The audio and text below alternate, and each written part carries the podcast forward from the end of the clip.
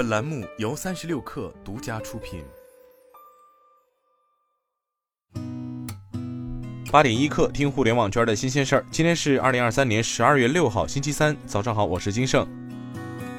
据澎湃新闻报道，十一月二十八号，喜茶和景德镇中国陶瓷博物馆联名款茶拿铁及周边包装上线，在线下和网上受到许多追捧。同时，因其外包装的宗教元素也遭到众多批评。十二月四号，深圳市民族宗教事务局工作人员反馈称，该局于十二月一号约谈了喜茶公司，喜茶于十二月三号对该联名产品做了下架处理，同时就相关情况作出检查。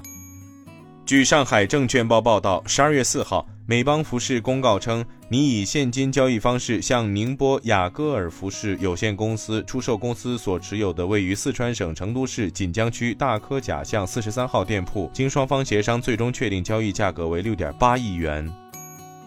据凤凰网财经报道，胡润百富榜统计显示，二零二三年王健林身家仅为四百七十亿元，距离其最风光时的两千两百亿元已缩水近五倍。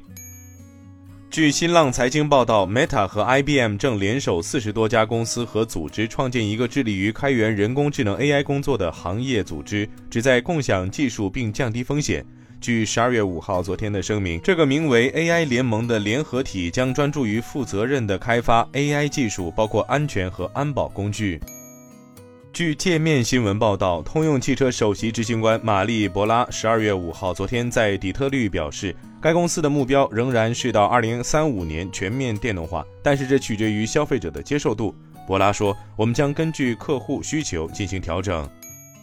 据新浪财经报道，在爱马仕家族的最新动态中，继承人尼古拉斯·普伊奇做出了一个惊人的决定：他将领养自己的园丁，并把其估计超过九十亿欧元的财产全部遗赠给这位园丁。然而，这一决定遭到了他曾经创办的非政府组织的强烈反对。此前，普伊奇已经慷慨赠予其五十一岁摩洛哥籍园丁一座位于马拉喀什的豪华房产和一栋蒙特勒的别墅，总价值约五百五十万瑞士法郎。